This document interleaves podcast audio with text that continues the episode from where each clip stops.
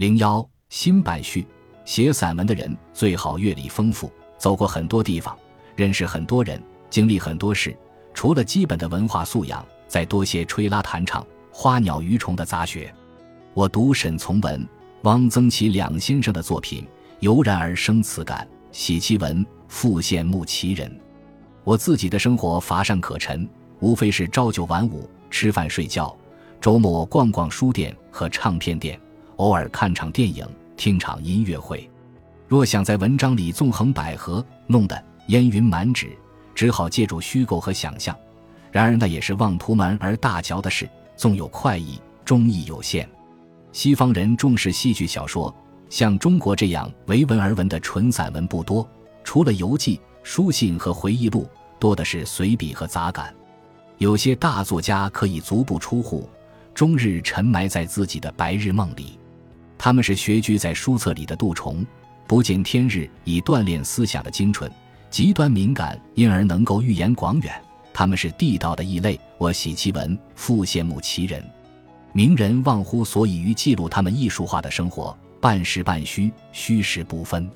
清人质朴。喜欢记事，一文一史，从南朝一路延续不绝的骈文小赋，本质上史诗。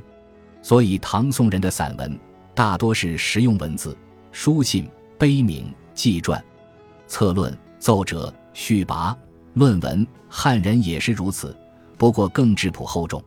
先秦根本没有为散文而散文的写作，也没有散文理论，大作家们没有留下一篇创作坛。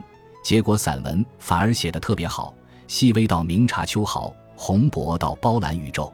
其中两篇文字堪称神品：庄子的《天下篇》，《易经》的《系辞》。《天下篇》不一定出自庄子手笔，《系辞》尚未证明是孔子亲作，但归于先秦是没有疑问的。两篇都是论文，气势恢宏，千古无二。此外，庄子的《秋水》。韩非子的《南士》，《尚书》的《禹贡》，以及《大学》，都令人高山仰止。想敦促自己再往前迈两步，别无门路，便寄望于这些文字，靠它纠偏疗疾，护神养气。西方小说发达，小说中也有一流的散文，如詹姆斯·乔伊斯中篇小说《死者》，结尾的写下雪；普鲁斯特写山楂花，写观剧，写聆听音乐。倘若我来编一本欧洲散文选，我不会放过这些篇章。大学时写的散文都是抒情的，何其芳、画梦露那一路数量有限，散文诗稍多，同样抒情，更虚无缥缈。为了好看，甚至取消标点，替以空格。上世纪九十年代所写，延续大学的路子，但开始写到自己和他人的生活。慢慢学会写议论性的文章，空杯没有太多进步，不过把某些特质发扬光大罢了。我个人比较喜爱关于纽约的片段，写最熟悉的题材，揉入最陌生的幻想，在最贴近的同时做不遗余力的抛离。对我来说，世界从来不是客观的，世界是在人心中的投影。纽约再大再丰富，假如我是色盲。他就只好是黑白的。我写到几个人物，也是写我自己的生活，因为所写的他人限于和我有交汇的地方，我不能超出这个范围。阅读随感是我生活中最丰富的部分。我喜欢按照庭院和雪夜东坡这样的路子来写，但发现并不容易，不是总能进入那样的情绪状态。另外，这样的写法有多好，有多不好，我没把握。尽管我喜欢。空杯就是这么一本书，情绪统一，体力有点乱。我曾经听人说，原版的序言是书里最好的一篇文章，这既使我高兴，又使我沮丧。其实序言没那么好，内文也没那么差，小一半的篇目我还满意，那就是我既有的水平。写的时候觉得快意，多年之后重读还能感受到那股快意。知易行难，眼高手低。这是写作者经常意识到却又无可奈何的事。读书越多，眼界愈宽，眼光愈高，看寻常文字愈发不易入眼。看自己的文字也是如此。实践落在标准之后，现实与理想拉开了距离。面对这种情况，一方面听任自然，只管放胆去写；另一方面，我们也许没有意识到，不知不觉里其实也是在进步的。陈谷《西唐及其旧序文》，即东坡在黄州以抄《汉书》为日课，连抄三遍，熟悉到每段原文只要提示一字便能背诵的程度。以东坡的天才，尚且下如此死功夫，天长日久。何愁不入画境？朱辩虚伪旧文也有一段记载，说的是东坡的诗，其中所说的道理等于抄书故事的后续。有人问朱辩：“听说东坡的诗一开始学的是刘禹锡，是不是这么回事？”朱辩说：“我建中靖国年间，在东坡的好友参辽和尚那里，正好有人拿此话问参辽，参辽回答说：‘这话是陈师道说的，东坡天才。’”无诗不可，而少也识是梦的诗，故造此浅言，君之渊深，实有梦的波巧。然无及此论，失于黄州以前可也。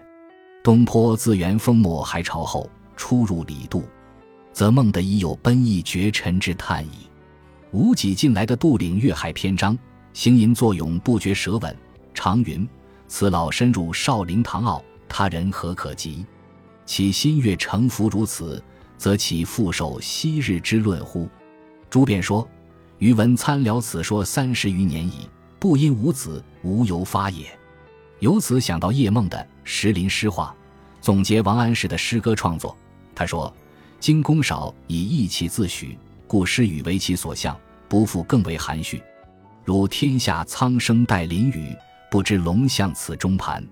浓绿万枝红一点，动人春色不须多。”平治显会非无力，润泽焦枯是有才角之类，皆直到其胸中事。后为群牧判官，从宋词到晋甲唐人诗集，博观而约取。晚年使尽深婉不破之趣。又说王荆公晚年诗律尤精严，造语用字坚不容发，然意语言会，言随意浅，浑然天成，待不见有千律排笔触。这两个故事。使我悠然神往。人生有限，受限的不仅是时间和精力，不仅是客观环境和条件，还受限于自己财力、性情、态度、意志、学识、眼界。一件小事可以毁掉大事，失控的情绪可以毁掉一个人。事情就这么简单。理想当然要高，但理想并非如我们过去所以为，是用来实现的。理想是悬在埋头拉磨的驴子眼前的那束青草，给他诱惑，给他无限的想象余地，给他前进的动力。重要的是磨拉完了，他的使命完成了。至于吃没吃到那束青草，一点也不重要。你甚至可以说，那束青草和拉磨完全无关。事情就这么简单。一切条件之外，高高在上的是那个不可捉摸的魔鬼。那个火苗一样蹦来蹦去的精灵，运气或曰时势。时来风送腾王阁，运去雷轰见福碑。时来天地皆同力，运去英雄不自由。孔子说：“山良辞志，时哉时哉。”没有人像他老人家那样受制于时，因此笃信时的重要。没有时，他身长九尺的昂藏大丈夫，只好摇摇头，苦笑着说。吾岂刨瓜也哉？焉能息而不食？早年笃信一句格言，叫做“己所不欲，勿施于人”，觉得人人若能如此，天下自然太平，不是圣贤也是圣贤了。所谓人同此心，所谓设身处地，现在又有说法叫换位思考，说穿了不过一个词：同情。按说同情该是容易做到的，其实不然。天下最难的莫过于此。杜牧说：“一人之心，天下人之心也。”此一人之心和孔子之言相反，对自己对别人，两个标准。然而滔滔者，天下皆是也。你有什么办法？事过境迁，最爱的格言成了废话。我从来没有强迫他人的欲念，我也不会从强迫他人中获得快意。对我来说，这句话是不言自明的道理。但我无法不被他人强迫，不管是有理由还是没理由的，也不管其中有无恶意。不言而喻的道理，有人称作真理，就像鸡要吃困要睡，唯其是真理，所以没用。现在持之以自勉的是中庸的一句话：“尽人事，听天命。”听天命，或许可以坦然的态度应对一切世事；尽人事，说明并不颓丧，不管是否理想主义，不管是否悲观乐观，该做的事、能做的事，继续去做。在这之后，若能应着圣人的话，偶尔饭疏时饮水，去肱而枕之，乐在其中，那便是求专的欲，喜出望外了。